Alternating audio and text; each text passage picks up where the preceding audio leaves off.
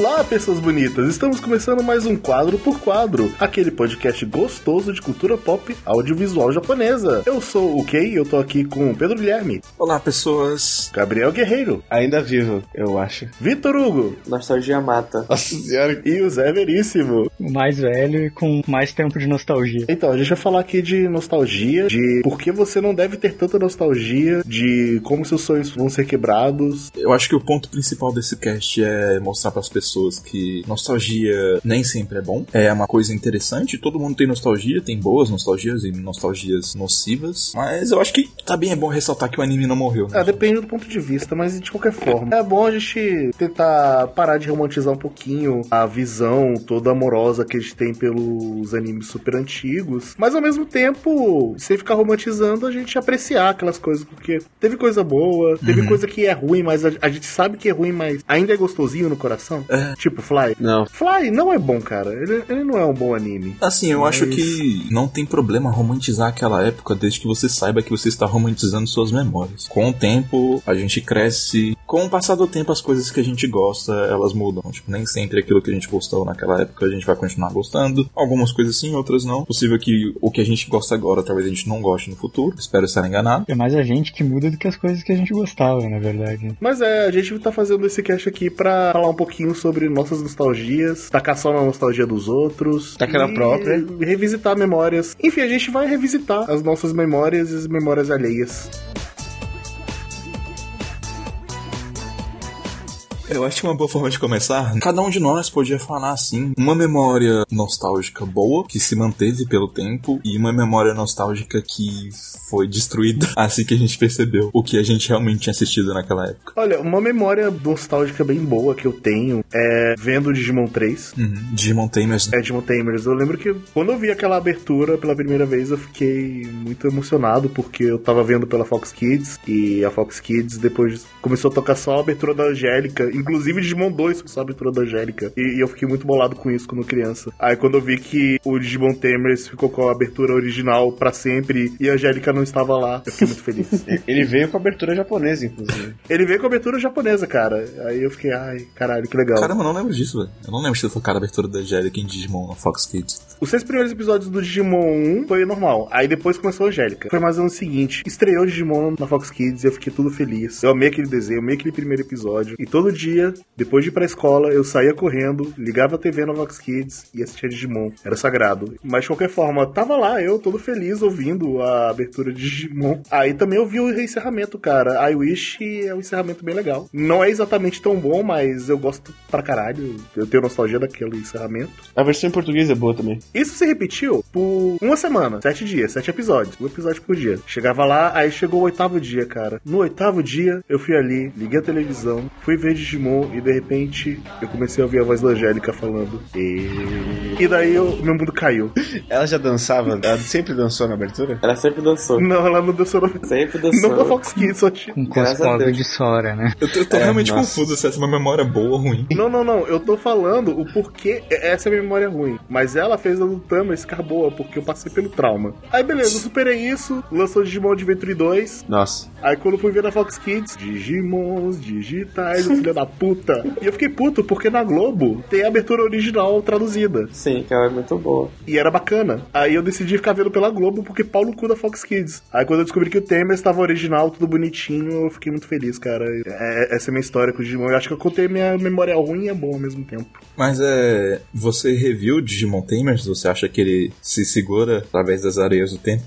Olha, eu revi ele, mas eu revi ele há muito tempo. Então eu não sei exatamente. Uhum. Mas eu revi ele em 2009 e ele continuava muito bom. Mas 2009 ao mesmo tempo. Faz quase 10 tempo anos, pra cara. Sim. Digimon 02 foi um trauma na época. Eu gostava tanto do primeiro Adventures e o 02 é tão ruim. 02 não é muito, tá muito errado aí, ó. Vamos Nossa, o 02 é muito, é muito ruim. Muito Ó, ruim. O 02, eu não sei se ele é muito ruim, mas ele é muito inferior aos outros Digimons. Aos outros Digimon são palavras muito fortes, né? Digimon acabou no Frontier, né? Todos sabemos. Ah, é. Depois de lá, não conta. Depois que o cara começou a desenvolver o Digimon dele dando um soco no outro, não tem mais salvação. O quê? Tem, tem um Digimon pra, É, o pra Digimon frente. Cara, o, o, O protagonista dá o um Agumon soco. Bunch ali. Não, o protagonista ele tem que dar um soco no Digimon, aí ele pra conseguir fazer o Agumon dele evoluir pra outra. Caralho. Que saudável. Eu, eu só lembro do Digimon Cerberus, o personagem principal trocando porrada com o Agumon, e eles, tipo, naquela coisa de, nossa, nossa amizade entre os punhos e tudo mais. Só que, cara, ele tá fazendo isso com o dinossauro. Dinossauro criança ainda, né? Sim, velho. Imagina, velho, você começa a espancar o filhote de dinossauro, tipo, nossa, eu estou virando amigo desse filhote de dinossauro com meus punhos. Mas, nossa, não, memória ruim que eu descobri depois foi um bagulho que o Zé gosta até hoje, que é Inuyasha. Nossa, tá. Inuyasha, velho. Rever Inuyasha foi, foi uma das coisas mais tristes da minha vida. Eu vi 30 episódios e eu falei, não, eu não mereço isso aqui. Caralho, eu vi 30 episódios, eu vi um já, ok, não precisa mais disso, já tenho o su- suficiente pra uma vida de Inuyasha. Eu vou confessar que eu tenho, eu tenho lembranças muito boas de, da época de Inuyasha, porque, assim, eu sei que hoje é ruim. A gente review um pouco pra- pra saber do que, que a gente tá falando. Mas eu lembro que Inuyasha despertou em mim o, pela primeira vez a consciência de que existia romance na vida. É, Caralho, não, não, é só que, tipo, assim. eu tava na quinta série, eu tava, eu tava entrando na puberdade, então, tipo, foi o momento da minha vida, assim, que eu comecei a notar mais as garotas e tal, e, tipo, e foi, foi- acho que foi a primeira vez na minha vida que eu me dei conta, assim, tipo, caralho, né, esse negócio de, de amor aí parece interessante. O problema de Inuyasha é que ele é um mangá de 10 volumes, só que ele tem 60. Mas é, tipo, apesar de saber que é ruim, eu ainda consigo manter as minhas lembranças positivas de Inuyasha. Tanto desse sentimento nostálgico, quanto da, de alguns personagens e tal. Tipo, eu ainda gosto bastante da Kikyo, que é a melhor personagem de longe. Memória boa, Shaman King. Shaman King é bom até hoje. Ano passado eu reli metade, aí eu parei porque a vida aconteceu. Mas é bom até hoje. Eu não sei se o anime é bom até hoje, eu não, não ousei, mas o mangá é bom até hoje. Me deixa triste, cara, porque Shaman King foi um dos animes que eu não, eu não completei naquela época. Eu assisti muito pouco. E é difícil pra caralho encontrar um mangá de Shaman King. Pô, Shaman King, até hoje, pelo que eu me lembre, ao menos ele era um mangá da Shonen Jump meio diferente pros mangás da Shonen Jump da época. Sim, é- ele é muito bom. Eu tava lendo esse ano também, ele é muito legal. Ele é um dá- mangá com o Naruto coerente, cai esse comentário. Não, mas o Naruto é coerente, pô. Que O Naruto ele é pacifista até os 5 minutos. O Naruto pacifista tá ali tem que entrar na porrada. Mas eu, eu gosto do personagem Yo, eu gosto de como é que ele funciona. E é, é um dos animes que eu acho que o, o anime ele pode ter sido ruim, ele pode ter tido filha pra caralho, mas até um certo ponto você ainda tem um carinho por ele, ele deve ter sido bom pra apresentar também o mundo de Shaman King, que é um bom mangá. Sim, e querendo ou não, ele é, ele é meio que o que o Dragon Ball, o Cavaleiro foi para as pessoas, o meu foi Shaman King, porque eu sou muito novo, desculpa, gente. Falando em Shaman King, eu acho que uma parada daquela época que me traz uma nostalgia boa, porque eu consigo me desapegar do. Porque, tipo, esse é um aspecto que a gente pode considerar separado que, de uma forma ou de outra, ele vai ser bom ou ruim, que é questão de trilha sonora. E, e apesar de ter muitos animes daquela época que reassistindo eles são ruins, as trilhas sonoras marcam, sabe? Bastante, assim. E apesar de não ter assistido tanto Shaman King, a abertura e o encerramento estão na minha cabeça, como muitos dos animes daquela época. Olha, é contestável isso da memória afetiva com trilha sonora, porque eu, por exemplo, adoro a abertura de Fly. de Fly não é boa, não, cara. Mas assim, eu, eu fico feliz cantando aquela abertura. Ela, ela tem. Ela bate muitos sentimentos em mim e eu fico feliz com ela, mas não é bom. Não é bom de jeito nenhum. Ainda bem que você sabe. Mas você tá consciente disso, pô. Eu acho Sim, que eu tem tenho muito. consciência disso. Então, eu acho que tem muitas aberturas daquela que eram boas mesmo. Não todas, mas. A de Dragon Ball era boa, só foi piorando dali pra frente. Acho que é o Dragon Ball Dragon Ball clássico ou o Dragon Ball Dragon Ball Z? Dragon Ball clássico que passou junto É com melhor. Fly. Foi a melhor abertura que teve de Dragon Ball. Depois foram fazendo versões cada vez piores. Ah, não sei, cara. Shala Red Shala, eu acho bacana. Não, eu tô falando da, da abertura de Dragon Ball mesmo. Dragon Ball. Tipo, ela teve Ah, tá, mais tá. umas Ah, duas as de versões Dragon- depois e foram ficando cada vez piores. Eu tava achando que você tava contando, ah, beleza. O Z começou a ficar ruim também. Eu, nossa, cara, não. Não, não, Eu tava pensando nisso também, eu tava São bem legais. Eu prefiro os encerramentos, de, na real. Encerramento do Dragon Ball Z é Dorgas. O meu encerramento preferido de Dragon Ball é o segundo. E é a minha música preferida de Dragon Ball. E quase ninguém lembra. Porque só passou no Cartoon Network. O cara que começa, eu sei. Eu sei. Ah, ah, sim, sim, a do Z, é a da saga do Majin Buu. Não, não, não. Aí corta e vai pra outro desenho na, na Globo. Não tem esse encerramento, não, mentira. Tem o AA e corta. Não, não tem. Pro jornal. É, só tem Dragon o- Ball era o último. Ah, aí acaba. É verdade, assim que é. E era um bom encerramento, cara. Eu ficava muito puto com a versão da Globo porque não tinha. Mas tudo bem, né? Eu já tinha assistido tudo mesmo. Eu ficava Eita. muito puto com muita coisa da Globo, com o anime e tal, porque eles cortavam algumas cenazinhas e eles cortavam a abertura e o encerramento. O encerramento não era completo. Cortava umas cenazinhas. Cortava umas cenazinhas? Cortava umas cenazinhas, caralho. Retalhado. É, e varia de anime pra anime, né? Kenshin, no tempo de 20 minutos, eles botavam 5 episódios, eu acho. Mas Kenshin não tem anime, né? Todo mundo sabe. Não, não conheço não, conheço não esse anime de Kenshin, só tem o mangá. Olha, eu vou defender o anime de Kenshin, porque primeiro que todo mundo conheceu o Rurouni Kenshin através do anime. Ninguém começou só pelo mangá. Mentira, conheci pelo live action, porque eu sou novo aqui. Nossa senhora. Comecei pelo mangá. E segundo que, é como o Pedro tinha falado, cara, todas as aberturas e encerramentos daquilo são maravilhosos. São, são É ótimos. Então acho as aberturas tão Ah, mas- maravilhosas. mas aí até Bleach tem abertura boa, então a abertura não é, não é quesito de qualidade. Ah, que exige qualidade por si próprio. A abertura é boa, o encerramento bom. Peraí, peraí, peraí, peraí. Bleach tem uma abertura boa, que é a não, primeira. Bleach tem aberturas boas. Não, só tem a primeira boa, cara. Não, tá Cara. ficando doido aí, ó. Vou te falar que só a primeira abertura é boa mesmo, porque a segunda é boa se você tem 13 até anos. 18 anos. Estão tudo A doido aí. terceira abertura é boa se você tem até 13 anos. A, a, a, Nossa. a abertura é muito ruim, pessoal, vamos ser sérios. Chile no Hana é muito ruim. Vai ficando cada vez mais Ed, velho. É muito. Não. É, a mentira, quarta é músicas- okzinha.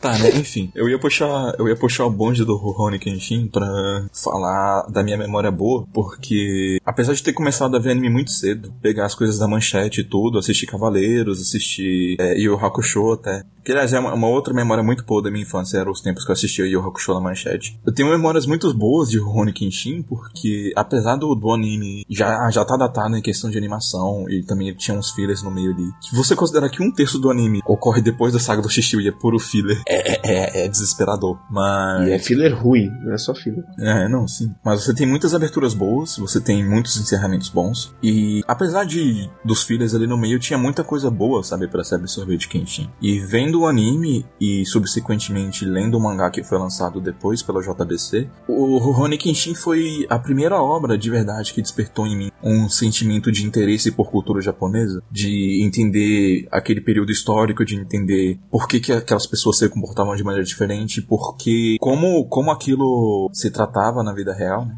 Tipo, porque afinal de contas é um período histórico específico do Japão. Então foi Rurouni Kenshin, mas que me fez correr mais atrás de conhecimento para entender aquilo que eu tava consumindo. E foi muito cedo isso, sabe? Então eu não consigo tirar esse mérito apesar do anime. E mesmo tendo lido o mangá, eu ainda acho que isso não invalida a causa, porque foi o anime que fez isso primeiro pra mim. sabe? Fazer eu correr atrás da, da cultura japonesa de maneira geral. Fora lembranças da infância mesmo, assim, sabe? Tipo, uma, uma, uma coisa muito idiota. Mas eu costumava viajar pra praia com bastante frequência. Então, é muito idiota mesmo. Mas é, tipo, quando eu ficava olhando a paisagem do, do vidro do ônibus e era uma viagem de 22 horas, eu meio que ficava imaginando os personagens de Rony Kenshin pulando de poste em poste. E matando pessoas. Às vezes sim. Tu fazia isso com o Rurouni Kenshin, a tua viagem era mais divertida. Eu fazia isso Não, sim. pensando num anime muito ruim passou antes e que eh, os caras realmente, tipo, saltavam em postes, pelo que eu me lembro. Então, mas, é- mas era é só porque eu tava muito apegado ao anime, sabe? Tipo, e, e ele foi grande parte da minha vida, assim, durante muito tempo. Então, eu acho que, apesar de eu já ter, ter assistido Yu Yu Hakusho naquela época e ter ficado muito empolgado também, e ter, numa idade muito precoce, ter tentado entender Evangelho, o Rurouni Kenshin foi, tipo, a obra que realmente me moldou pra maneira como eu enxergo consumo de mídia. Mas pode falar, Zé, desculpa interromper.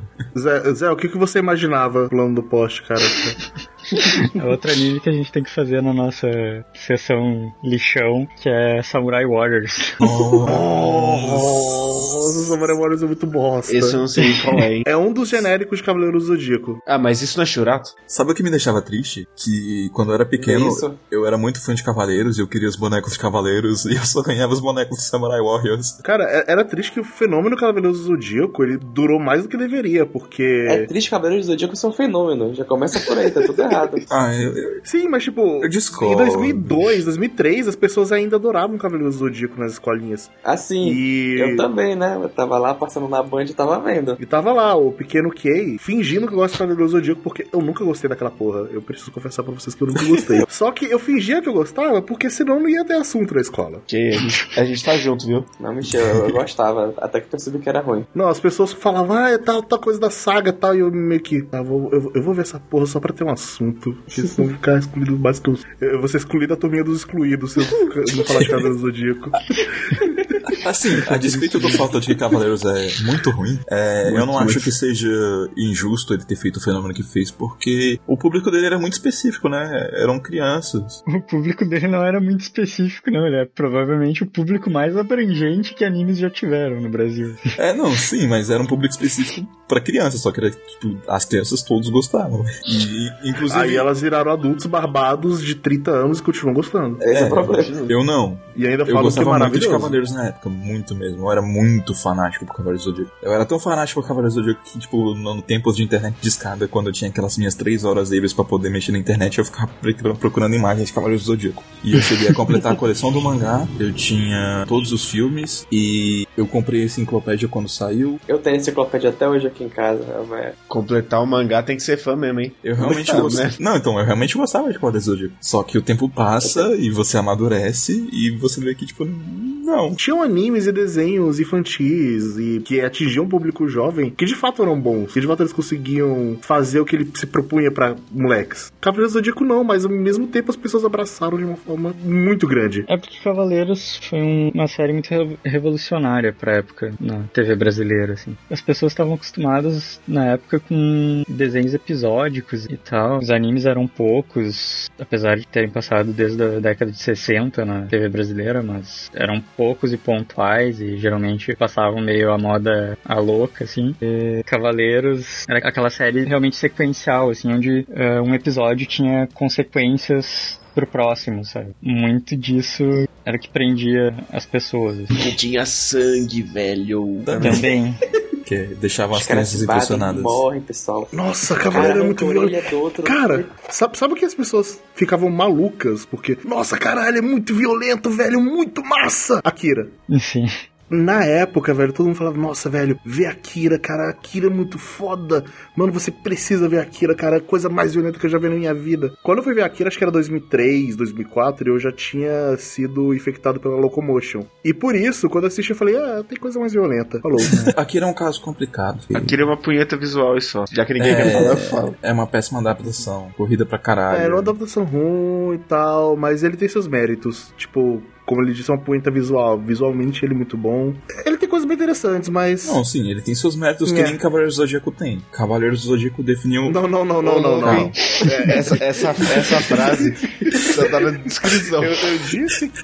Deixa eu explicar por quê. Porque Cavaleiros do Zodíaco, queira ou não, ele definiu o que é anime pro mercado brasileiro. Ele definiu o consumo de uma geração. Ele foi uma febre que se estendeu por muito tempo e que gerou outras febres que só puderam existir aqui por causa dele. Como Pokémon e Dragon Ball e por aí vai. E o que o Cavaleiros do Zodíaco fez no Brasil, Akira fez no Ocidente de maneira geral. Akira trouxe uma outra visão pra animação no Ocidente. Seja pelo fato de que a animação era impressionante pra época, porque era muito violento, ou porque ele tinha conceitos interessantes que sei lá, satisfaziam bastante os pseudo-intelectuais que achavam que no final das contas a narrativa chegava em algum lugar. Ah, não chega. Mas, chegou. sabe, tipo, é, eu, eu acho interessante ver que, tipo, eu consigo olhar essas coisas de forma neutra e perceber a importância dela e o valor delas para as pessoas que assistiram elas naquelas épocas. A única coisa de fato que me incomoda é as pessoas que não sabem separar a lembrança e o momento do tempo da realidade, porque tanto o Akira quanto o Cavaleiros do Zodíaco não são bons. Akira é melhor que Cavaleiros, mas Akira continua sendo um puta filme corrido, recortado. Só pra constar, a gente tá falando do filme, não do mangá. É, não, sim. Sim, O filme de Akira é um serviço pro mangá. É, sim.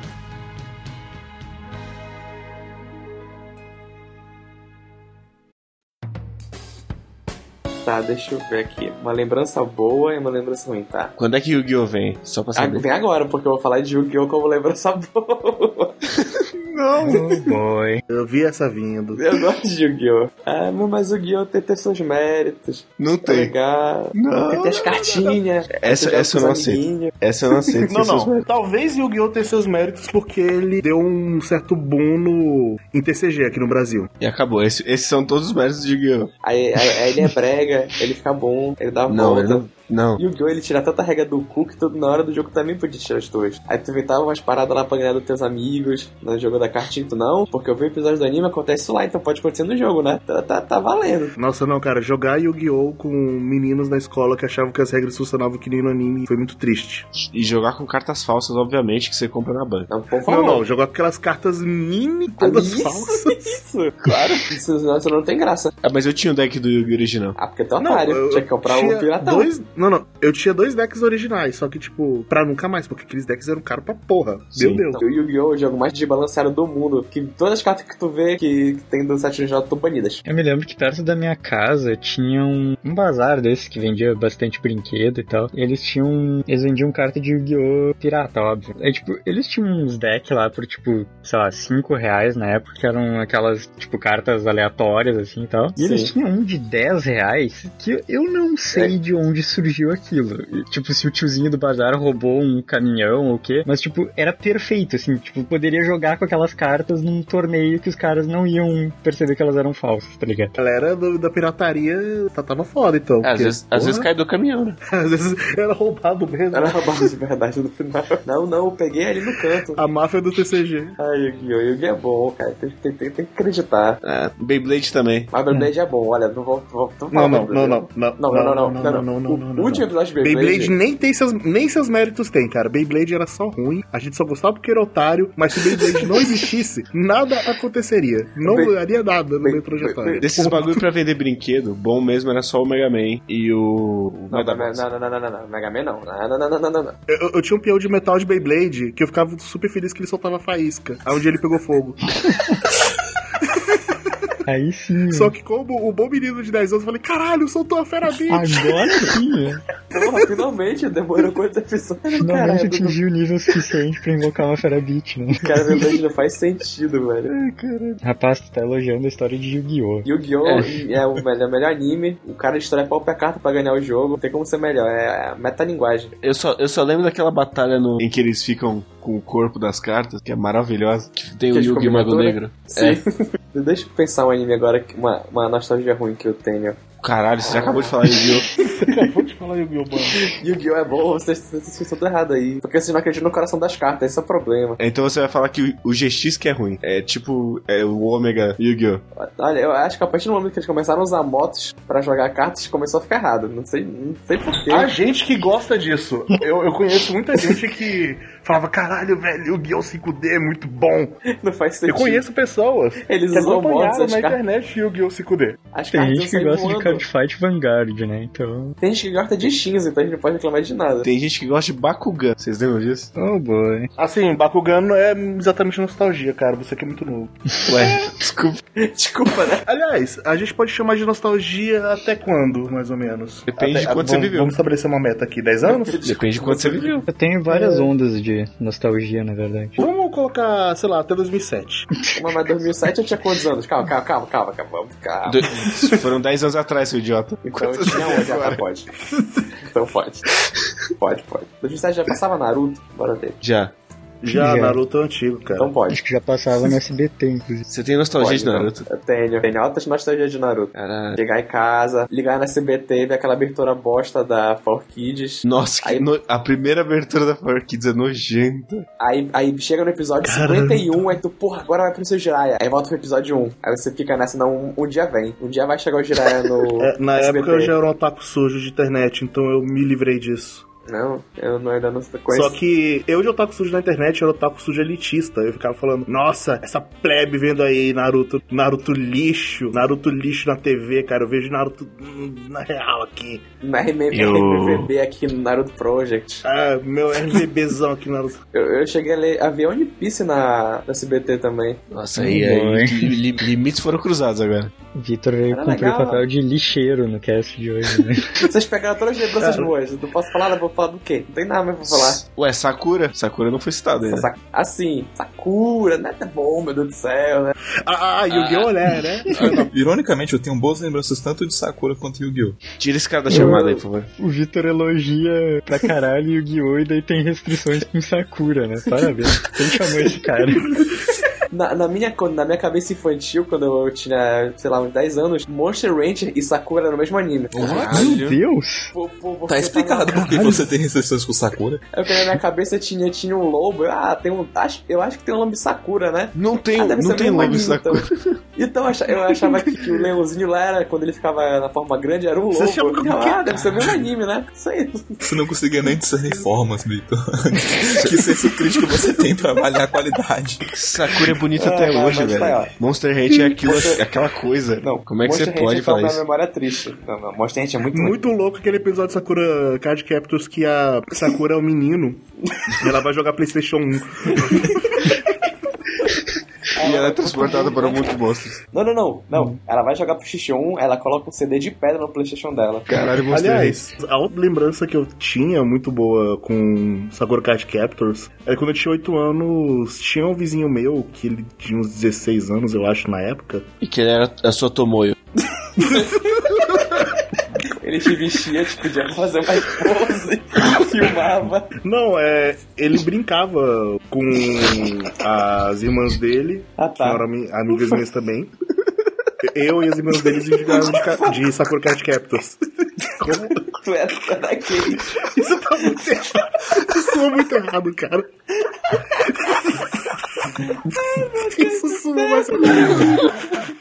Eu já brinquei de Sakura quando era pequeno também. então. Não, não, mas enfim, a brincadeira de Sakura Card Captors foi o seguinte: ele imprimiu todas as cartas close e a brincadeira funcionava o seguinte: é, ele era possuído por uma carta close em algum dia aleatório das férias. Ele começava a agir diferente e cabia a gente a capturar as cartas close derrotando ele. Só que era meio que um puzzle: tipo, ah, ele pegou a carta fogo, ele tava sendo piromaníaco, aí a gente Ele nele. tava tocando fogo em todo mundo.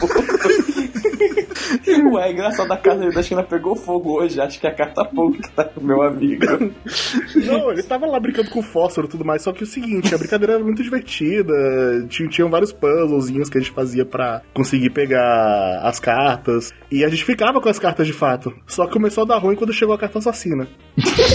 Hoje em dia ele tá preso. né? Ele não matou ninguém não, né, que Não, ele não matou ninguém não, cara. Por favor. Mas a gente brincou com faca naquele dia, cara, quase deu ruim. Quase deu... Quase. Duas crianças e um adolescente brincando com faca. Acho que pode dar errado. Mas eu brincava de Naruto quando eu tinha 11 anos, um pouquinho menos, 10, por aí. E aí eu fiquei muito puto depois quando o Kishimoto roubou minha ideia, que é... sério, sério. Que foi tipo, a gente foi indo seguindo a história. Aí os vilões acabaram. E aí qual era a ideia? Ressuscita os vilões. E ele fez a mesma coisa.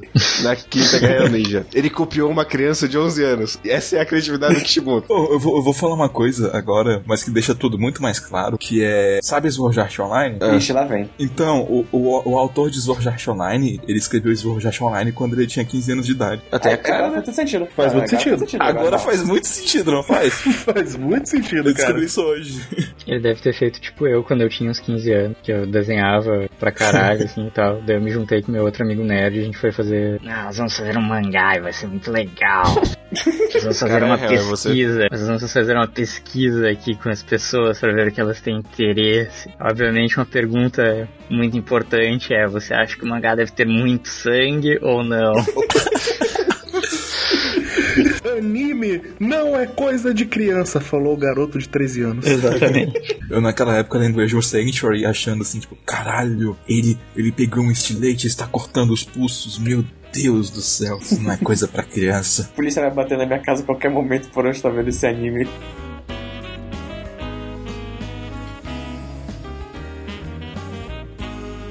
Saindo um pouco de Cavaleiros do Zodíaco e esses anime ruins aí, Eu vou falar de Minimus e Bang, que é agora. Ah, Eu, eu ia chegar lá, porque assim, a gente falou bastante da manchete, TV aberta, etc. Mas só eu e o Pedro fomos os alternativão da Locomotion e tal. Não tinha TV por assinatura na época.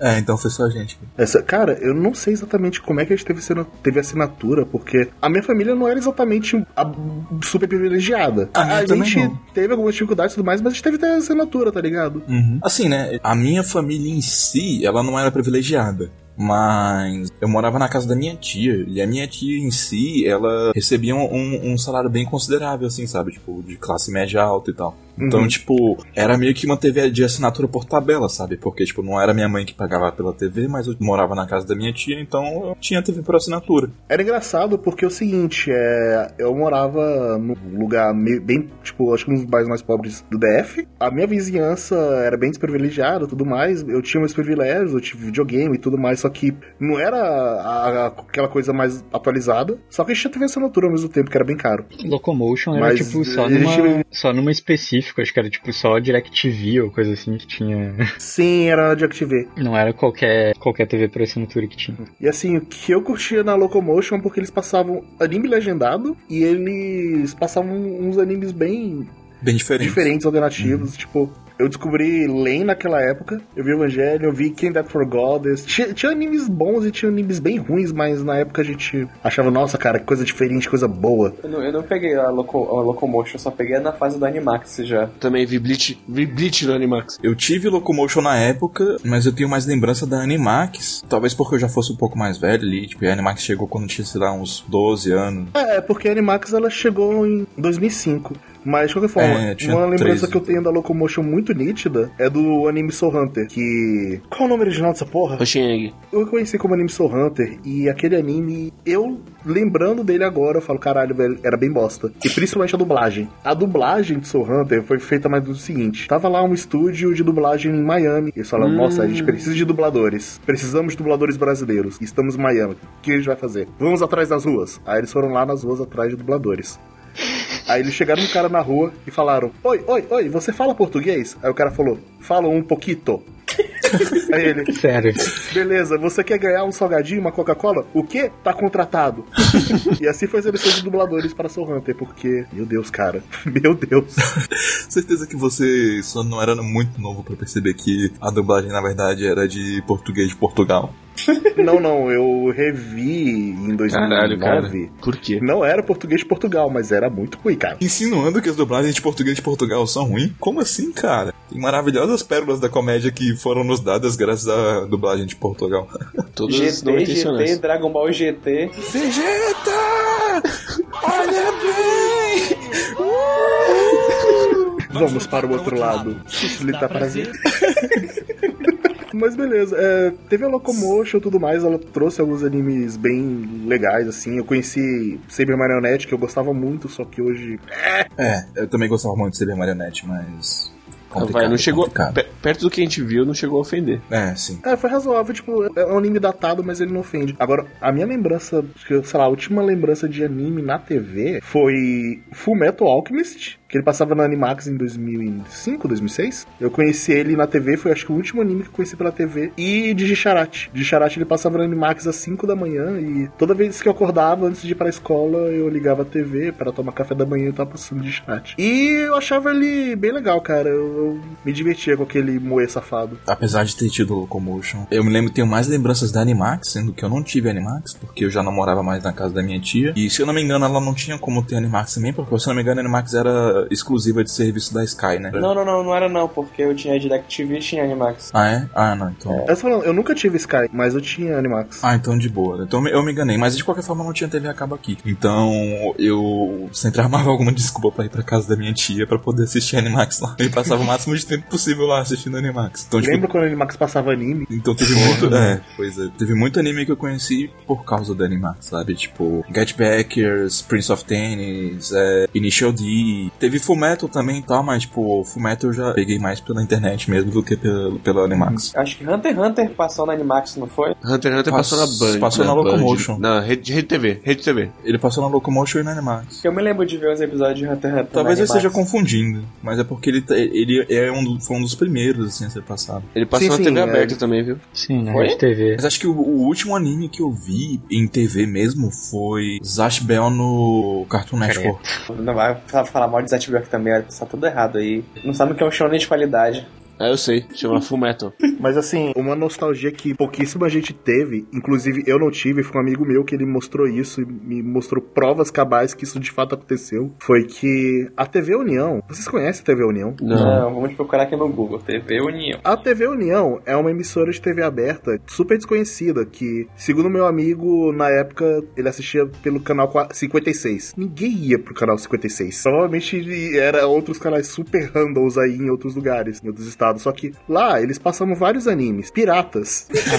Ele- eles passavam os animes, tipo, eles baixavam na cara dura e colocavam a porra lá. E tava lá, tipo, a, a mensagem do fansub, as notas, a porra toda. Não Aqui distribua. tem- Fansub É, não gratuito. distribua. Se você tá comprando isso, você é otário e as várias outras mensagens. Da TV, cara. Aqui teve tipo isso, mas não era de fansub, era com. Foi com as dublagens mesmo, que, das coisas que passaram aqui e tal. Tipo, passavam uns tokusatsu, uns anime que passaram dublados aqui, eles passaram. Era na, mas era na, TV na TV.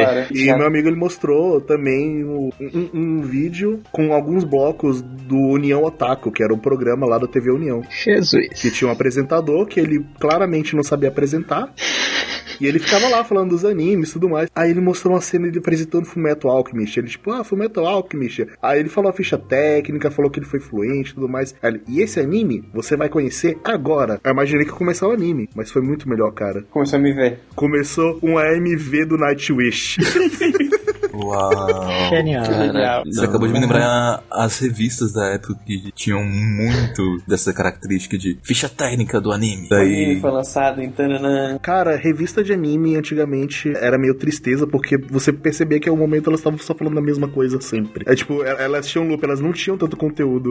Elas, elas variavam, aí, tipo, passava muito tempo repetindo o mesmo assunto, cara. Quantas Neo Tóquios tem capa de Cavaleiro Zodíaco e Naruto? Quantas revistas não falaram de Dragon Ball? Me... Ah, é, Herói Brasil era a revista do Dragon Ball, cara, praticamente. E Cavaleiro. Zodíaco. Não, herói era do, do tempo dos Cavaleiros. Herói Ultra jovem era do Dragon, Dragon Ball. Ultra jovem. Ótimo nome. Cara, eu, eu vou falar que quero falar de um anime que eu tenho certeza que dessa do pessoal que tá aqui só eu vi, eu não tenho certeza, acho que só eu vi Hum. que Pretencioso. eu tenho uma nostalgia com ele. Você vai puxar super gatinhas. Não, eu vou puxar Músculo Total. Todo mundo Nossa, cara. Que pretencioso mesmo. Ninguém falando de Músculo cara. Total. Eu odiava. Eu Nossa, amava. Ele, ele- ele é bem famoso, na real, cara.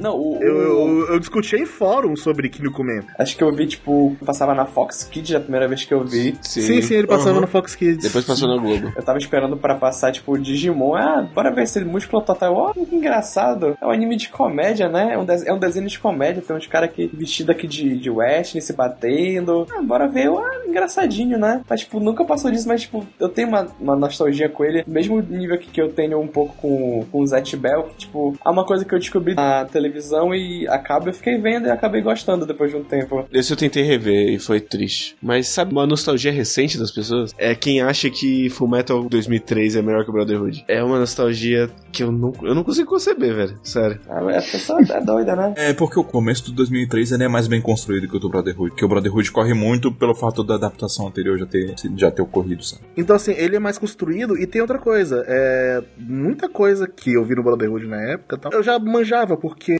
o lance da Nina, que virou meme agora e perdeu todo o impacto, mas me impactou completamente quando eu É. vi no 2003. E o encerramento Hum. daquele anime, se baseando nisso, cara, o encerramento ele mudou pra, por causa daquele acontecimento. E até hoje eu lembro quando aconteceu aquele episódio, que no final dele. Você lembra que o, no finalzinho do encerramento mostrava o Ed sorrindo pra câmera? Uhum. No episódio da Nina, quando termina ele olhando chorando pra câmera. Isso me impactou muito. Sim. É uma, é uma mudança sutil, mas tipo, eles tiveram muito cuidado com essas É, coisas. mesmo, mesmo no, na parte que poderíamos, poderíamos considerar filler depois, sabe? Tipo, não é nem de longe tão bom quanto o Brotherhood, mas eles fizeram um trabalho decente, sabe? Ah, não fizeram, não. É muito ruim. É muito ruim, Pedro. É, talvez seja minha memória, falando mais alto. Não, não. Shambhala é muito ruim, mas aquilo não é tão. É tipo, o final não é tão ruim, o filler lá, mas Shambhala é horrível. Cara, eu tenho um amigo que gosta muito do filme de Shambhala e eu confio muito no senso crítico dele. Mas É. eu preciso rever pra ter certeza. A mãe do Ed volta dos mortos, Pedro. O quê? Tá, tá tudo errado, tá tudo, tudo errado. Ela é a luxúria, fica esse É. Como? É complicado, essa, essa parte é complicada. Mas de uma forma ou de outra eu não acho ele melhor que o Brotherhood. Não, não, o Brotherhood ele é tecnicamente melhor, ele não, não tem o que discutir, ele continua, ele faz as coisas direito. Só que o 2003 ele tem esse mérito pra mim que, pelo início ter me impactado muito mais no 2003, eu, eu tenho um carinho por ele. Eu acho que uma outra coisa que faz eu ter carinho por Fullmetal e é totalmente o fato da nostalgia tá me cegando é que talvez Fullmetal tenha sido o ápice da otakice na minha vida, no sentido de que quando eu tava assistindo Fullmetal de 2003, era a época que eu mais ia pra evento de anime, que escutava música de anime e... Mentira, não é não. Tocava pra caralho as músicas de É. Fullmetal nos eventos de É, anime. nos eventos. é. Tinha um senso de comunidade maior no qual eu participava naquela época, sabe? Mentira, não tinha não, era uma comunidade meio merda. não, não, era uma comunidade meio merda, mas a gente participava pra caralho dela. Cara. É, não, sim, a gente É, participava dela pra caralho, na, na- naquele sentido assim, de participar do tipo, caralho, tá tocando essa música, uou, que legal. então, tipo, você parava pra pensar meio merda, mas eu me sentia incluso. Cara, eu, tô- eu- eu- eu- eu estou destruindo minha própria nostalgia pensando nisso agora. Eu retiro tudo que eu disse, foi uma merda.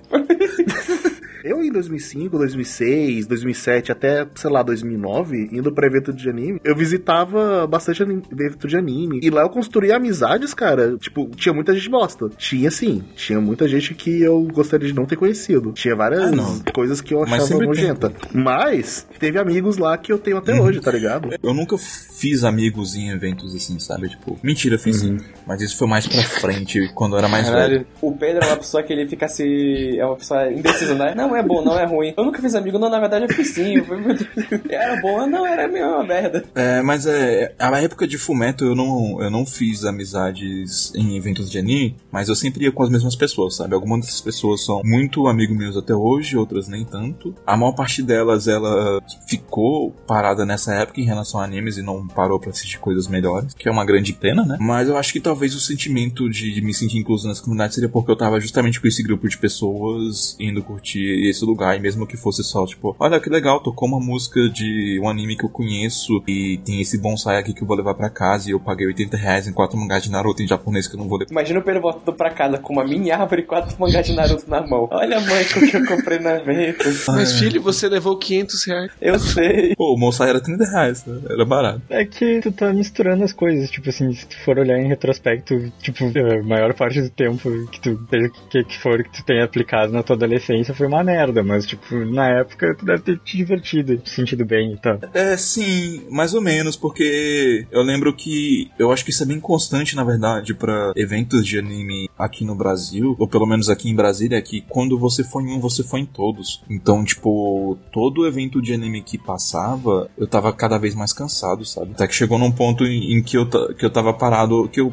parei, tipo, tá, não, não tem mais por que eu vir pra cá. Eu te falar que, desde, mesmo naquela época, os eventos de anime que eu mais curtiam eram os pequenos, que, por exemplo, aqui em Brasília teve o Espaço Otaku. Cara, eu adorava Espaço Otaku. O Espaço Otaku era 5 reais, ele era pequeno, não tinha nada demais, mas tinha uma coisa de comunidade bem divertida. Inclusive, muita gente legal. Eu conheci Cara, gente eu- no Espaço o Otaku. No lugar- Espaço Otaku eu posso falar que eu conheci gente. É que eu tava pensando muito em Kodamas da vida e coisas assim. Mas no Espaço Otaku eu conheci gente. E mais importante do que conhecer pessoas, eu conheci Ichigo 100% no Espaço Otaku. Então, tá aí, eu tirei uma coisa boa disso. E não é nostalgia, é de fato bom. Eu conheci Gun no Espaço Otaku, eu conheci vários amigos lá. Lá surgiu o Anime Kiss, que é, é- é meio furado, mas na época era divertido. E, cara, eu, eu gostava muito dessas comunidades de eventos de anime pequenos É. naquela época. E eu sempre fico com um calor gostosinho lembrando daquilo. É, evento de anime é legal. Do Espaço Otaku eu lembro mais porque era mais, era mais aconchegante. Era um público muito mais é, dedicado, de fato, à mídia do que o público geral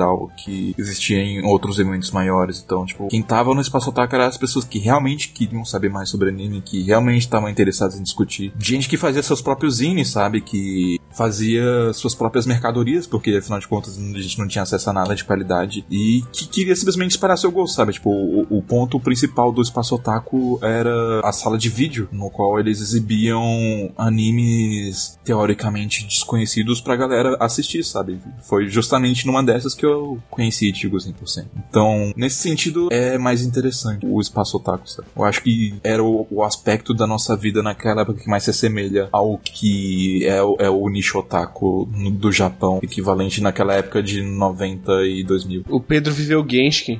É, não, sim, um eu tô, eu né? tô falando disso justamente porque me lembrou. é, Essa, essa questão do espaço otaku me lembrou um pouco o círculo de anime que tem em Geishin, sabe?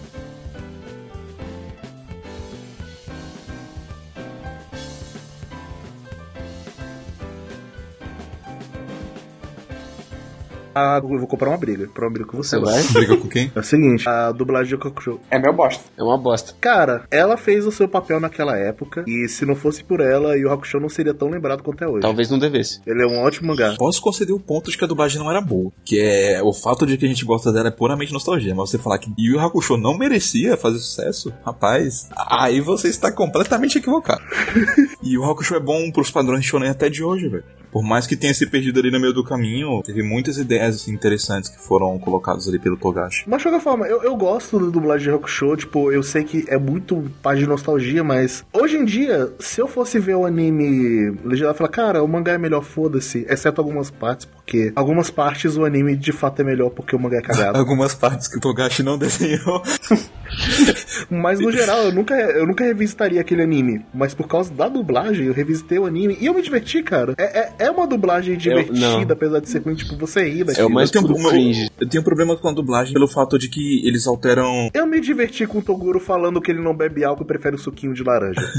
É uma dublagem divertida. Eu me diverti com, ah, eu sou Toguro. Sim, sim, eu, eu também acho uma dublagem divertida nesse sentido. Mas eu, eu tenho um grande problema com ela porque ela ela traduz muito mal conceitos. Ela traduz muito mal praticamente tudo. Nas horas, por exemplo, do Torneio das Trevas, quando a Genkai tá falando sobre como a energia espiritual funciona e como ela vai passar a doutrina do Leiken pro Yusuke, tipo, a dublagem não, não passa metade do que o mangá de Hakusho passou depois, sabe? Quando ele foi traduzido aqui. Na verdade, uma das coisas bizarras é que a dublagem ela também era inconsistente com a tradução de palavras, porque teve vários momentos que eles falavam o Makai, chamavam de Makai mesmo, tinha uns que eles falavam inferno, foda-se. É tipo, em um episódio lá, ah, a gente vai pro Makai e tal, tem isso aqui no Makai. Aí depois, ah, o inferno. Se eu não me engano, também tinha horas que eles falavam Emandayo e Deus. Sim. Ficava trocando. Talvez seja alguma coisa interna, provavelmente coisa interna lá de estúdio e tudo mais, que Mas, é, Mas é,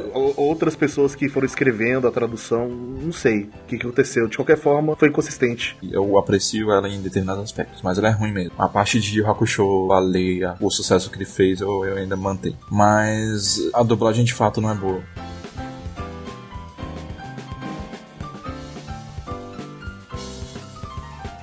Mas é, eu revi Pokémon porque há, uns 4 anos atrás eu pensei, ah, seria legal se eu mostrasse os desenhos que eu assistia na minha infância pra minha irmã, né? Ela é mais nova e tal. Como ela tava jogando Pokémon, eu pensei, ah, por que não mostrar Pokémon, né? Daí eu botava ela pra assistir Pokémon aqui e eu assistia Pokémon com ela. Foi muito triste, porque não tinha consistência nenhuma, cara. Pokémon, sabe, tipo, você não sentia que tinha um crescimento nos personagens. Ele se prendia muito ao aspecto cômico e ao aspecto episódico, ele dava pouco foco nas partes importantes de desenvolvimento de personagens, embora vez ou outra a gente tinha um vislumbre disso e geralmente são os episódios que, a- que o pessoal mais tem boas lembranças, sabe? Como por exemplo aquele episódio que você vê o passado do Miau, por aí vai tal. Então, tipo, tem bons episódios em Pokémon aqui e ali, mas pra assistir continuamente não é gostoso depois que você é mais velho. E sobre os filmes, o primeiro filme eu gosto dele ainda porque eu acho que ele tem boas ideias, por mais que eles não executem elas tão bem assim ali no final. É, pelo que eu me lembre, filme criticava, eu, eu falava, cara, tirou um pouco do sentido de Pokémon, porque. Sim, ele criticava a rinha. É, ele meio que. Oh, é, é meio errado isso, né? Porra. Era uma desconstrução de Pokémon dentro de Pokémon. É, desconstruindo Pokémon pra falar, não, foda-se, a gente continua aqui na rinha mesmo, seus otários. Eu tenho uma nostalgia com esse filme porque eu fui, fui ver ele no cinema, mas, tipo, eu tava de férias, daí eu tava viajando, eu fui no cinema com a minha prima e ela chorou vendo esse filme e tal. Eu chorei vendo esse filme. Eu acho bem engraçado que até hoje existe a galera chita que fala que, porra, Pokémon era muito melhor antigamente. Pokémon era muito bom na primeira geração, na primeira temporada do anime, até o final da saga Jotô. Pra começar, é horrível até Jotô. o, o, o, sem- o pouco semblante de desenvolvimento que existia na saga Índigo foi pro caralho depois da Liga Laranja. A saga Jotô Não, não. cagou em cima de qualquer coisa que Por existia favor, no não cite, personagem não do Ash. cite Ilhas Laranja aqui, nesse podcast. Enfim, é, o que trouxe Pokémon um pouco mais de é, sofisticação narrativa, na verdade, foi a geração de Diamond and Pearl. Foi quando Credo. a Gal entrou no grupo que Pokémon começou a passar a se importar mais com arcos narrativos e com desenvolvimento de personagens. E cagou em cima disso no final com um treinador Deus Ex Machina que apareceu no final só pra fazer o Ash não ganhar a liga. O treinador do Zack Machina que tinha dois Pokémons lendários. Ele, ele é a gente derrotando a Liga Pokémon no final do jogo, quando a gente era criança demais e achava que era legal pegar os lendários. Depois teve a temporada de Black and White, que É bom, só. é ruim, só que teve problemas de produção. E eles tiveram que abandonar o caminho pelo qual eles queriam seguir, que tava bem interessante no começo. Eu, eu dropei no episódio 60 a, a saga Best Wishes, né? Meu Mas eu acompanhei o começo e o começo tava muito bom, porque eles estavam fazendo um build-up muito grande para que a equipe Rocket fosse mais ativa no papel de vilão. E, e- e isso no começo estava sendo bem interessante, porque aí eles tiravam a Jessie e o James do papel de idiotas retardados completos que perdiam muito facilmente pro Ash pra vilões competentes que tinham um plano interessante e botava o Giovanni em foco de novo. Só que por causa do, do tsunami que aconteceu no Japão e porque os episódios remetiam muito a desastres, eles tiveram que abandonar todo esse arco e mudar completamente o que o anime virou depois. Sim. E ficou uma merda. Aí depois veio a melhor temporada, que é XY. E aí veio o XY. E cara. É maravilhoso. Vocês são muito XY guerreiros, tá louco? não, esse sou eu. XY é muito bom, velho. Meu Deus, gente. XY é legitimamente bom. Ele, ele parece até um anime de verdade. Eu não tô desconfiando que XY é muito bom, mas é, é que é, é preciso muita coragem e perseverança pra chegar até aí, tá ligado? Sim, é isso que eu tô pensando, cara. Eu falei, caraca, vocês realmente chegaram até aí. chegou um filme forte. Parabéns. Foi uma saga, então você imagina a minha sensação de perseverar até esse ponto. Eu cheguei em XY, eu vi XY, eu finalmente vi Pokémon virar uma coisa boa em anime. Aliás, o, o, o anime de XY é tão bom e ele meio que tirou um pouco o meu gosto pelo, pela geração de jogos no qual ele adapta, porque tipo, ele é muito melhor do que os jogos. Muito mesmo. XY é um jogo bem. É, é bem triste isso. Bem ruim. E daí é muito frustrante você ver gente que fala que, tipo, ah não, é a primeira geração é melhor do que XY, a primeira geração é melhor do que Moon. Tipo, velho, não. Nostalgia mata, já falei. É porque, na verdade, quem fala que anime antigamente era muito melhor, só via anime antigamente. É. Sim. Ou viu uma outra coisa bem random atual, saca? Tipo, ah, ele viu Shigeki no Kyojin, Tokyo Ghoul. É bem claro, por exemplo, é, que. não vai atrás. Pelo pessoal de Pokémon mesmo, sabe? Que é tipo, ah, a primeira geração era melhor. Aí você pergunta, tipo, você assistiu as outras? E a pessoa fica tipo, ah, não. Essa mentalidade nostálgica me incomoda bastante. É, é- é só um recado pras pessoas, sabe? Desapeguem, desapeguem dessas coisas. Você não precisa ficar criando essa lembrança na sua cabeça. Primeiro, porque você não vai reviver esse tempo. Por mais que você queira, você não vai voltar pra lá. Você não vai passar por aquela época novamente. Você não vai ver tudo aquilo que você viveu. Segundo, você tá vivendo no agora. Tem coisas boas no agora, tem coisas melhores no agora. E o tempo que você tá desperdiçando, reclamando do de agora e enaltecendo o passado, você poderia estar consumindo alguma coisa que é melhor. As pessoas se prendem muito à nostalgia, se prendem muito em questão de, ah, cara, anime era melhor antigamente, animes estão mortos e não quero mais saber aqui de Eu nem tinha anime. pensado nisso, mas Pokémon é um bom exemplo de como essa perspectiva funciona. Aliás, uma coisa que a gente falou, vocês lembram dos primeiros animes que vocês pegaram na internet? Na internet One. Lembro. Digimon 2. Eu lembro até hoje do, do, do RMVB que eu baixei de Naruto, porque eu tinha lido sobre Naruto na Neo Tokyo e parecia interessante. Eu tenho algumas etapas. Eu tive. O primeiro anime de fanzub que eu vi, na verdade, não foi pela internet, foi numa fita de vídeo. Ah, eu, eu também, eu, foi Evangelho. Eu vi Evangelho numa fita de vídeo, cara, foi louco. Eu foi Cavaleiros do Zodíaco, a saga de Hades. Nossa, eu vi, eu vi essa em DVD. É. Ah, verdade, verdade. Antes de Naruto eu baixei a saga de Hades, verdade. Saga de Hades foi tipo. Era algum feriadão que teve, e daí, tipo, juntou reunião de família na casa da minha avó, que é em outra cidade e tal. Daí eu viajei pra lá, e a minha prima de outra cidade tinha viajado pra lá também, e ela levou uma fita que tinha os três episódios da saga de Hades e tal. E daí, tipo, meu Deus, que alegria. Eu queria que dizer que foi assim que eu conheci Cavaleiros, foi pela saga de Hades. Eu baixei a saga de Hades no Emule, morrendo de medo de vir vírus. Nossa, cara, Emule, puta que pariu. Vírus é a menor coisa que ia vir ali. Aquela qualidade linda, né? 28p, sei lá. Os primeiros três animes que eu vi com a internet foi One Piece, aí Death Note, e aí o primo de Death Note, que é Code Geass. A primeira coisa que eu vi foi Tenjo Tenji. Eu acho que eu vi lá pra 2005 o documentário lá. A Animax passou em algum momento um documentário sobre evento de anime. Aí nesse documentário, ou era propaganda de evento de anime e eu achava que era um mini doc. porque eles estavam falando bastante de cultura ali, do evento e tal. Aí tinha um pessoal com cosplay de Tenjo Tenji e um pessoal cosplay de Gears. Aí quando eu olhei aquilo, eu falei, nossa, que animes são esses? Aí eu fui atrás. Ainda atrás eu acabei parando num site estranho de anime que acho que era. Não era o Anime House, mas era alguma coisa House. Mas enfim, de qualquer forma, eu fui lá, eu baixei o Tenjo Tenji e o Gears. E Gears é horrível, puta que pariu. Nem eu com 11 anos gostei daquela porra. Vai se fuder, caralho, que coisa ruim. E Tenjo Tenji eu tinha achado bem legal na época, só que. Ah, o meu eu de 12 anos achava que nada podia ser melhor que Code Geass. Ah, eu passei por essa fase também quando tinha 14 anos. Eu, eu- eu não passei por essa fase, não. Eu nunca gostei mesmo. Eu passei pela tolice também de achar que Code Geass era melhor que Death Note. Eu, eu também. É, eu também achava. Todo mundo doido aí. Demorou muito pra eu olhar pra trás assim e pensar, caralho, velho, Code Geass era muito Ed, era muita forçação de barra. É porque ele força que ele é inteligente.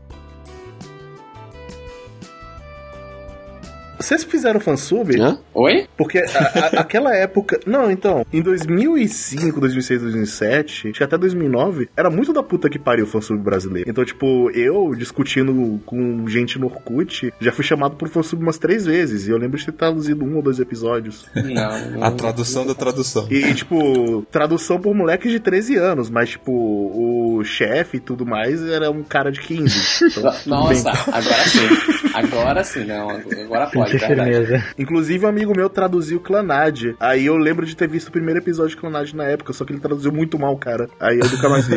Eu acabei de lembrar que uma coisa que eu odeio hoje em dia, eu odeio, mas que eu gostava naquela época, porque justamente por causa do que Rurouni Kenshin despertou em mim, que era aquela questão de querer saber mais sobre cultura e tal, eu gostava de quando eles colocavam um disclaimer falando que o que, que significava as coisas, sabe? Os aspectos da cultura. Just according to the Keikaku. Keikaku means plan. É, Eu- E aí o filho sei. da puta não usa Cara, plan. como eu odeio isso hoje em Maldito. dia, cara. Eu tenho uma versão aqui de Nuyasha, que é, tipo assim, o fansub era, tipo, maravilhoso, assim, qualidade de áudio e vídeo, tipo, mais perfeito que um DVD RIP pode entregar, tá ligado? Bota na, na TV HD hoje em dia fica bonito ainda. Só que, tipo assim, as decisões do fansub, meu Deus, cara. Tipo, metade das frases vem em japonês, assim, com asterisco em cima com a tradução, tá ligado? Tinha uns que colocavam tanto conteúdo no disclaimer que ficava a tela inteira legendada, assim, sabe? Tipo, porra, dá nem pra ver a cara do personagem atrás das letras. É, o do Inuyasha não é tanto porque, tipo assim, daí eles vão. Eles assumem uma hora que, tipo assim, cara, eles botam a tradução, tipo, sei lá, de princesa, Ojo-sama é igual princesa, tá ligado? Eles botam por uns três episódios que Ojo-sama é igual a princesa e depois fica só Ojo-sama eles não botam mais tradução, tá ligado? Graças a Deus. Era legal quando os fansub faziam piadinhas, cara. É. Colocava uma nota, só que a nota era só uma piada. No, Não, isso tem muito em mangá. Nossa, em em mangá, é cara. Eu Nossa. lembro muito. Que ódio. Hoje eu tava lendo o hack e nossa, tem uma piada no primeiro capítulo que eu, velho, pra que isso? Teve duas coisas de nota que eu fiquei muito fulo. Uma que eu tava vendo algum anime, aí, tipo, tava uma luta, tipo, nota, tô torcendo por fulano. E outro anime que eu não lembro qual era, e eu nem nada, mas eu baixei o fansub, aí, tipo, tinha um cara que tava dando um maior discurso motivacional, tudo mais, aí a nota. Pena que ele vai morrer daqui a pouco. Olha, cara. tá com spoiler na cara dura, velho. As pessoas têm nostalgia com fansub. Na boa, assim, tipo, nunca teve um fansub brasileiro decente, Ah, tá? teve sim, eu gostava um. sim. Não, pau no cu da Punch. Não, não tô falando Nossa, da Punch, não, não, não cara. com a Punch também. Tá, tá, Aí tudo não, bem. né? A gente deve ter tido alguns fansubs brasileiros bons, ah, deve ter tido algumas séries com boa qualidade. No entanto, a grande maioria dos animes que foram fansubados aqui no Brasil tiveram qualidade questionável, pra não falar das traduções das traduções que ocorriam, de fansubs gringos que já eram questionáveis, embora eles tenham melhorado muito. O, o que eu ia falar é porque tem gente que tem nostalgia desse cenário de fansub brasileiro, sendo que, tipo, anime é muito mais acessível hoje em dia e o serviço que a Crunchyroll e a Netflix prestam pra tradução de anime é muito melhor que os serviços que os fansubs prestavam pra gente. Mas, tipo, boa parte das pessoas de 13 a 15 anos que faziam fansub estão trabalhando no Crunchyroll. Sim, sim, mas é porque eles amadureceram. Assim, uma coisa que não é questionável é o fato de que, que tinham pessoas que tinham amor por essa mídia e por essa indústria, queriam trabalhar com isso e que criaram um gosto por fazer isso, sabe? Tinha gente que estudava e que corria atrás pra melhorar e pra saber traduzir melhor, tal. E essas pessoas amadureceram e elas encontraram uma posição no mercado. Nem todas elas, mas boa parte delas. E a qualidade que a gente tem de tradução hoje se deve também a isso, né? Também porque as empresas, se elas estão mais preocupadas com esse determinado nível de qualidade. É diferente. Sim, e pelo menos assim, não é terra de ninguém da puta que pariu os subs da Crunchyroll, porque, por exemplo, não tem nota. E não tem as aloprações. Não, tem alguns episódios de Jojo que tem umas coisinhas zoadas tudo mais, mas são erros que dá pra passar. Não tem nenhuma nota zoada, não tem Ah, fansub. graças a Deus. Não é que nem fansub que às vezes quer aloprar e fala assim: a gente vai demorar duas semanas pra legendar esse episódio. Porém, cada personagem vai ter uma fonte diferente legenda. tipo, vai tomar do seu cu, É. velho. Pra que isso? Tocou a abertura, então vai demorar três semanas porque a gente tem que botar uma animaçãozinha, né? No karaokê da abertura. É. Ou mas eu vou, eu, vou, eu vou confessar que acho que a única coisa que o fansub em relação às licenças oficiais que, que me faz falta é Tradução da abertura. tradução da abertura, sim. Mas de qualquer forma, Não adianta você ficar preso ao passado e achar que tudo que tá bom tá lá, sendo que tem coisa pra caralho saindo todo ano e tem coisas muito boas saindo todo ano. Boa parte dos meus animes preferidos são antigos, embora eles estejam ali naquele fragmento do ano de 2000 até 2010 ali. Mas tem muita coisa boa saindo todo ano e a indústria só cresce. Ela tá no ápice agora, ela esteve, ela tá maior do que nunca, as vendas são maiores do que nunca, a audiência é maior do que nunca e a produção de anime é maior do que nunca. Então, tipo, o, o que você compara de 70 animes que eram produzidos ali na década de 70 por ano, hoje em dia a gente tá quase em 250, sendo que tá crescendo absurdamente de 2010 pra cá, no qual a gente teve por volta de 130 animes produzidos em 2010, e esse ano passado, agora 2016 acabou, chegamos a quase 250, então. Que é meio que uma transformação que a indústria vem passando nos últimos anos também. Tipo, tá tendo cada vez menos anime infinito, estão optando cada vez mais pro formato de quebrar temporadas e separar. Estúdios novos surgindo também. acho que o ponto é, cara, não fique preso ao passado. Você vai precisar correr atrás das coisas? Vai, porque não passa mais anime na TV, evento de anime não tá mais focado em Ah, anime. mas quem usa TV, né? Então assim, É isso aí. Eu ia falar, isso quem assiste TV hoje em dia? Tem É, Netflix, pô. É só baixar o aplicativo do Crunchyroll que nem o da Netflix. É o mesmo trabalho que você vai ter. é só que acho que é dois serviços de assinatura, cara, tá ligado? Então pelo menos. Tem no tipo, Netflix, talvez- você pode ver Bleach no Netflix. Crunch- Crunchyroll é, é grátis também, tá? Você não precisa pagar necessariamente pro Crunchyroll. Você pode assistir com os ads. Vai ser a mesma coisa de propaganda na TV. Ah, cara, paga porque tem Ed no meio da abertura, cara. Puta que pariu, eu fiquei muito bolado com isso. Eu nunca peguei ad no meio da abertura. É, não, eu fui assistir Ed, Você cara. foi assistir Mas você ad. foi assistir Ed, então tá tudo bem, né? Assistir a Ed. Você foi assistir, você foi assistir propaganda e tinha um anime no meio e você ficou bolado. Gente, são três horas da manhã, eu tô bem triste, viu? Tá, enfim. O que teve problema, eu não tive problema. Você pode ver de graça, você pode pagar. O certo é pagar, por favor, faça isso. Não se prenda ao passado. E. Corra atrás, é, não tá mastigadinho pra você que nem era na época da TV, que você ligava a televisão, tava lá, as pessoas discutiam, era mais abrangente pra um público geral, mas tem um público de nicho massa, tem pra você discutir. Se você correr atrás, você vai achar bastante coisa, tanto com anime, como mangá, quanto light novel, visual novel. Tem muito conteúdo disponível pra você se você for atrás.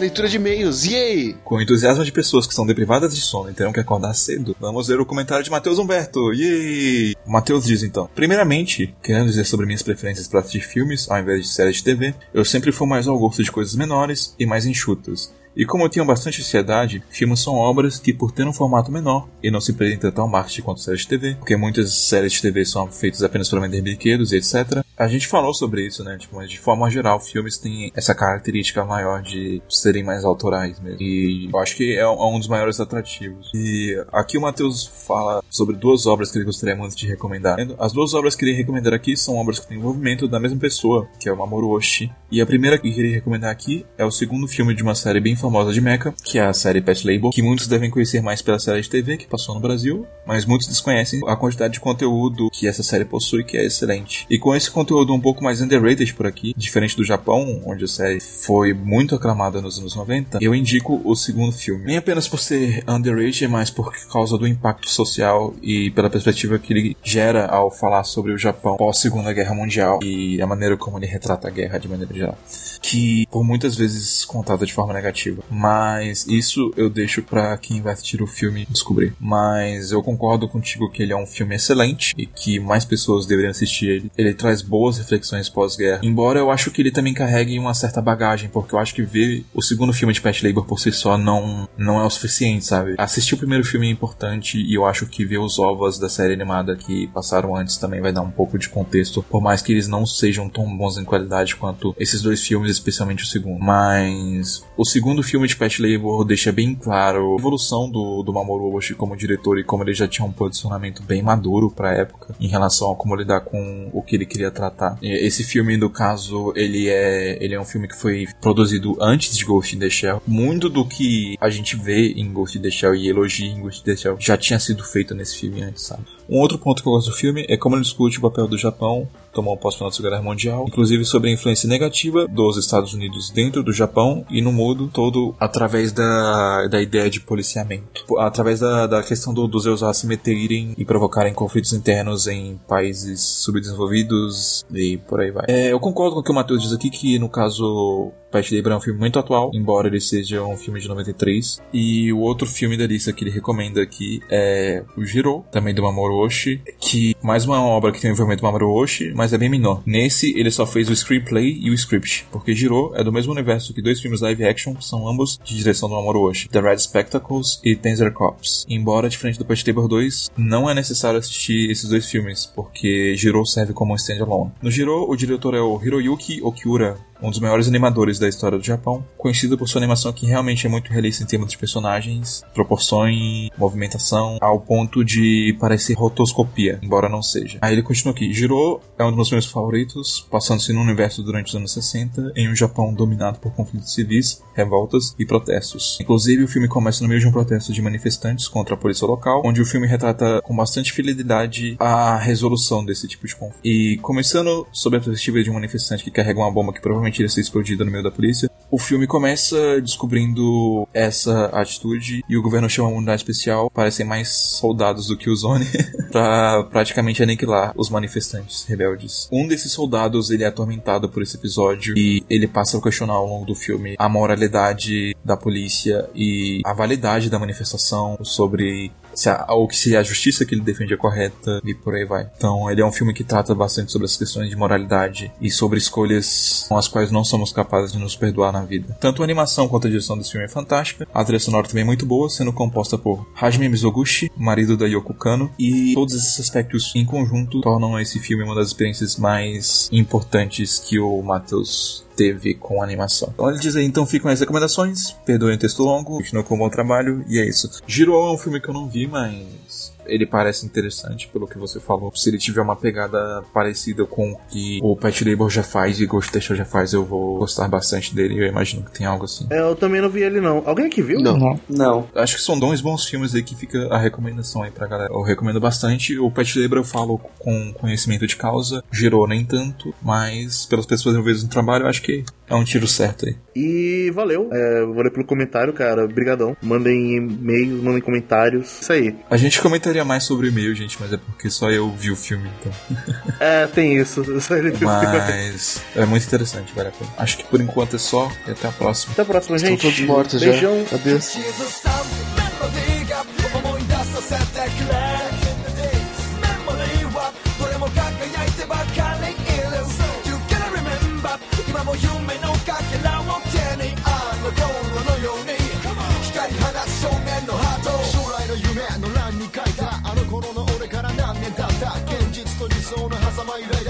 だ情熱の炎も消えかかった。ちょっとまたちょちょっとまた。勝負はこれからさはったはった。諦めた時点でゲームオーバー。現状をこの手で切り開こうか。覚えていますか昔は確か。かすかな希望に全力を出した。明日のために生きてました。その気持ちどっか忘れてないか。青春に期限なんてない。探求心に年は関係ない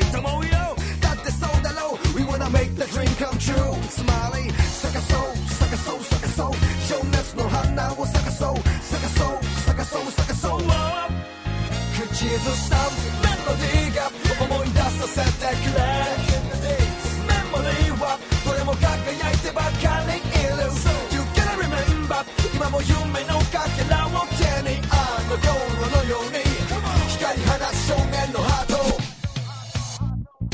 いつかきっときっときっと俺も手ぼっとしてときっとで終わるぞ。無邪気な勇気振り絞って同心の熱を呼び起こせ。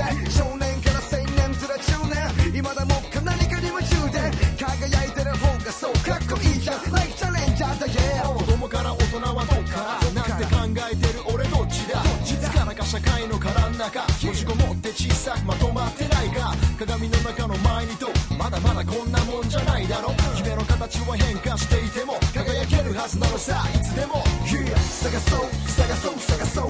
夢のかけらを探そう。探そう探そう探そう。口ずさメロディーが思い出させてくれ。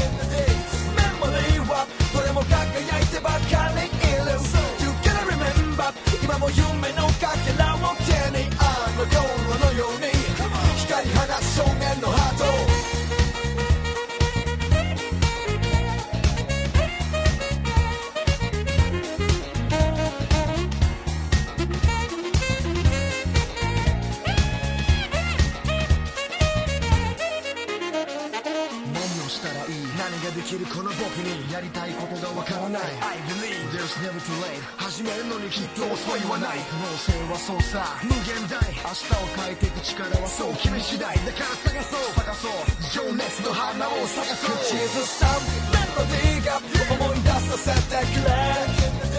メモリーはどれも輝いてばかり。いる You gotta remember? 今も夢のかけらを手に。あの頃のように。光り放つ少年のハート。メロディーが思い出させてくれ。